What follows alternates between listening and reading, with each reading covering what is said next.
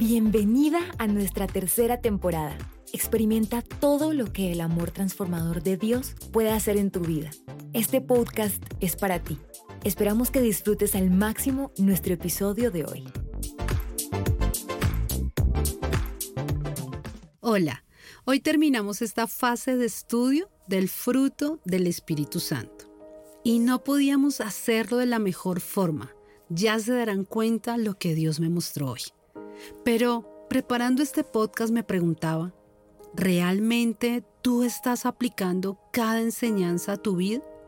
¿Realmente estamos cambiando aquellas cosas que sabemos que están mal en nosotras? Es fácil quitar el pecado escandaloso, porque es fácil de ver que es pecado. Por ejemplo, es fácil saber que la fornicación o el adulterio es pecado, y cuando somos confrontadas lo dejamos inmediatamente. Pero, ¿qué pasa con esos pecados diarios que están amañados en nuestro carácter? Los dejamos pasar tan fácilmente y nos acomodamos a ella y peor aún, los justificamos. Entonces, ¿realmente estamos teniendo cambios? Este podcast no es como los demás y ese siempre ha sido mi propósito. Si solo quisiera dar información y entretener, la verdad no lo haría. Hay mucho contenido que sirve para eso. Pero el deseo de mi corazón es que cada mujer, cada persona que escuche esto, sea transformada por el poder de la palabra de Dios. Yo no puedo cambiar a nadie, pero la palabra que es viva y eficaz, sí. Entonces hagamos un alto en el camino. Hoy que estamos terminando este tema del fruto del Espíritu Santo, ¿realmente mi marca es el amor? ¿Realmente me gozo en medio de las circunstancias? ¿Realmente la paz gobierna mi vida en momentos de caos? ¿Realmente soy buena y bondadosa o solo finjo serlo? ¿Realmente hay fe en mí? ¿Realmente estoy avanzando y cambiando? De nada sirve escuchar cada semana este episodio si no estamos haciendo lo que el Señor quiere que hagamos. Y es que seamos transformadas, que cambiemos. Dios nos salvó y nos ama como somos, pero Él sabe hasta dónde podemos llegar y por eso anhela que nuestro crecimiento espiritual, emocional y físico sea evidente cada día. Hoy es un día de reflexionar. Pero bueno, Después de esta mini exhortación, que también es para mí, yo solo escribo y les digo lo que el Señor me manda. Hoy cerramos con un fruto que no es casualidad que esté en último lugar y para nada es porque es menos importante. Hoy vamos a hablar de la templanza. Y saben que me encantan las definiciones, así que busqué la definición de este. Templanza ¿Es fuerza, es poder o es el dominio de uno mismo? Encontré que es, viene de la palabra griega ekateia, que viene de la raíz kratos, que significa fuerza, moderación, sobriedad y continencia. Pero aquí encontré algo que me encantó. Es la habilidad dada por el Espíritu Santo para ser disciplinado, y tener control sobre los apetitos y los placeres de los sentidos, sobre las circunstancias externas y sobre nosotros mismos. ¡Wow! Este concepto voló mi cabeza. Aquí hay tanta profundidad, porque dice que es una habilidad dada por el Espíritu Santo. Y me mostró el Señor dos cosas que vamos a estudiar en este día. Lo primero, yo siempre había visto la templanza solo como el dominio, el autocontrol, pero aquí habla de disciplina. Y para una persona que no es disciplinada, como yo, fue toda una revelación. Toda mi vida he luchado con ser disciplinada, pero nunca lo había visto así. Lejos del Espíritu Santo, nunca dejaré de serlo. Para una persona indisciplinada es frustrante empezar algo y no terminarlo. Es frustrante ver cómo otras personas alcanzan sus logros y tú quizás no. Es frustrante tener todo el deseo y luego no, y posponer, posponer y posponer. Pero encontrar que la templanza es disciplina es como la luz al final, al final del túnel. Para las disciplinadas esta parte la verdad creo que no la entienden, porque para ustedes es fácil ser disciplinadas, tener, terminar las cosas. Aunque debes examinar, y es algo que Dios me mostraba, debes mirar que tu disciplina venga de parte del Espíritu y no de tu propia fuerza, porque entonces no sería templanza, sino humanismo. Entonces, hay esperanza Vamos a terminar lo que empezamos. Vamos a tener disciplina, porque nuestra fuerza viene del Espíritu Santo en nosotras. Vamos a cambiar. Esto generaría la respuesta personal que hemos estado buscando por mucho tiempo. En serio, no se imaginan lo feliz que estoy de entender esto. Espero que para ti también se convierta en un desafío y en una respuesta cada vez que quieras desistir de algo. Ya no tendrás que batallar sola con lograr alcanzar algo, sino que podrás apelar al Espíritu Santo para que te ayude a finalizar, a completar, a cerrar ciclos. Entonces, soy disciplinada porque el Espíritu Santo me da la capacidad para ser disciplinada. Me da la capacidad. El Espíritu Santo, a través de la templanza, me hace disciplinada. Aleluya. Pero lo segundo que Dios me mostraba con este último fruto es que es necesario para todos los demás. Y también fue una revelación para mí Creo que esto es algo que me encanta. Mira, yo he leído la Biblia por 18 años y Dios sigue revelando cosas en un momento específico. Bueno, ¿por qué está de últimas este fruto? ¿Será porque es menos importante? No, para nada.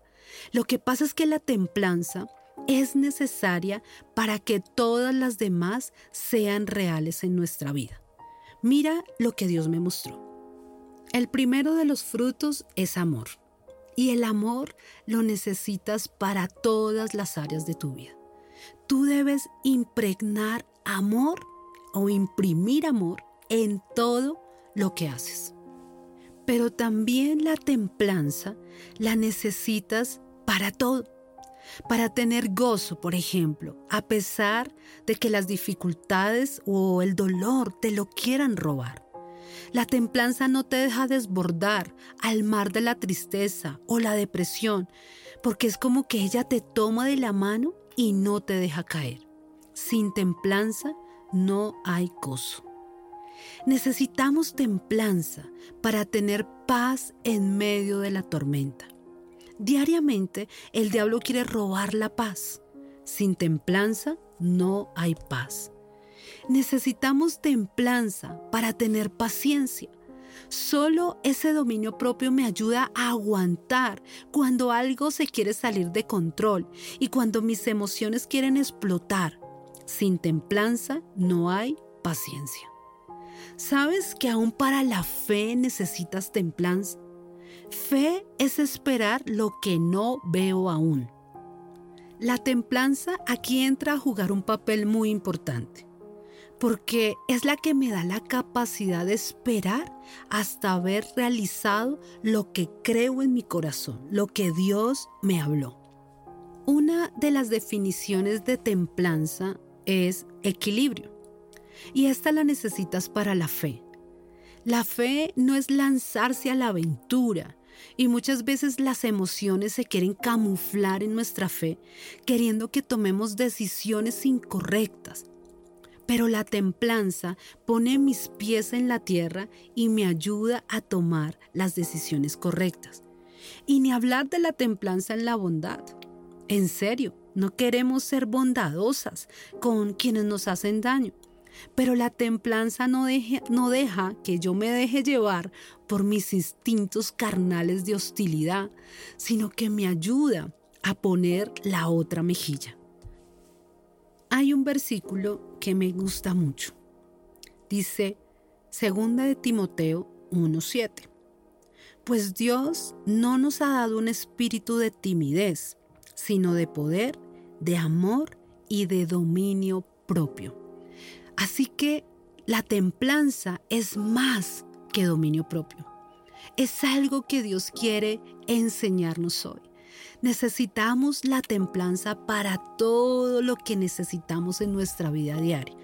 Necesitas templanza con tus hijos para formarles cuando tal vez están haciendo algo mal, cuando es el proceso de la formación en su carácter.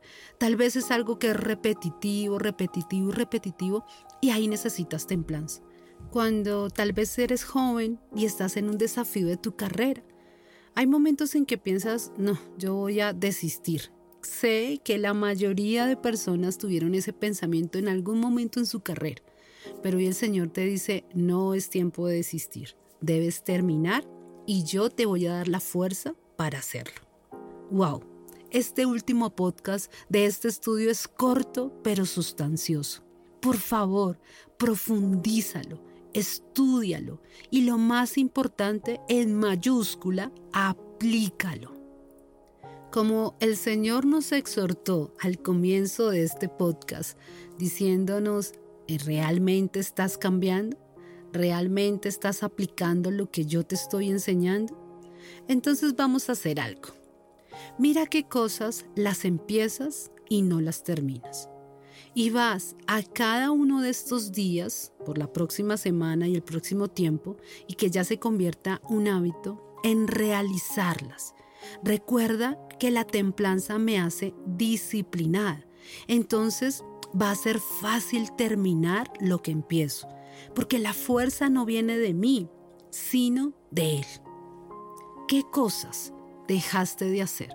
¿Qué cosas tienes que terminar? ¿Qué cosas necesitas volverte disciplinada? Tal vez terminar ese libro que no has terminado de leer. Eso era una debilidad en mí. Yo cogía un libro y no lo terminaba. Pero me he puesto en la tarea de ser disciplinada. A veces se me olvida, a veces se me pasa, y quería desistir, pero ahora con esto me he determinado a ser disciplinada, porque el Espíritu Santo en el fruto de la templanza me ayuda a ser disciplinada. Vamos a ver cambios excepcionales en este tiempo y me alegra que cuando veas resultados yo haya podido poner un granito de arena en ello. Este es el tema de hoy en serio, debes profundizarlo, debes pedirle al Señor que te enseñe de la templanza. La templanza es el último, pero lo necesitas para amar. La templanza es el último, pero lo necesitas para tener gozo. Es el último, pero lo necesitas para tener paz, paciencia, benignidad, bondad, fe, mansedumbre. La necesitas para todo. La templanza también ahora va a ser tu mejor amiga. Dios nos ha dado espíritu de dominio propio. Hoy vas a recibir eso. El Señor coloca dominio propio en ti. Y bueno, quiero decirte que ya Dios me habló para los próximos episodios. Me encanta lo nuevo. Y cada semana tendremos eso que Dios irá mostrando. Quédate atenta a lo que Dios quiere profundizar en tu vida. Él anhela llegar a lo más profundo de nuestro corazón para cambiarlo y que seamos transformadas en la esencia de este podcast. Ser mujeres virtuosas, nunca invirtuosas. Espero que profundices este podcast, que lo estudies y lo escuches una y otra vez hasta que la templanza sea parte también de tu vida. Nos escuchamos en ocho días. Gracias por conectarte a Siempre Virtuosa, Nunca Invirtuosa.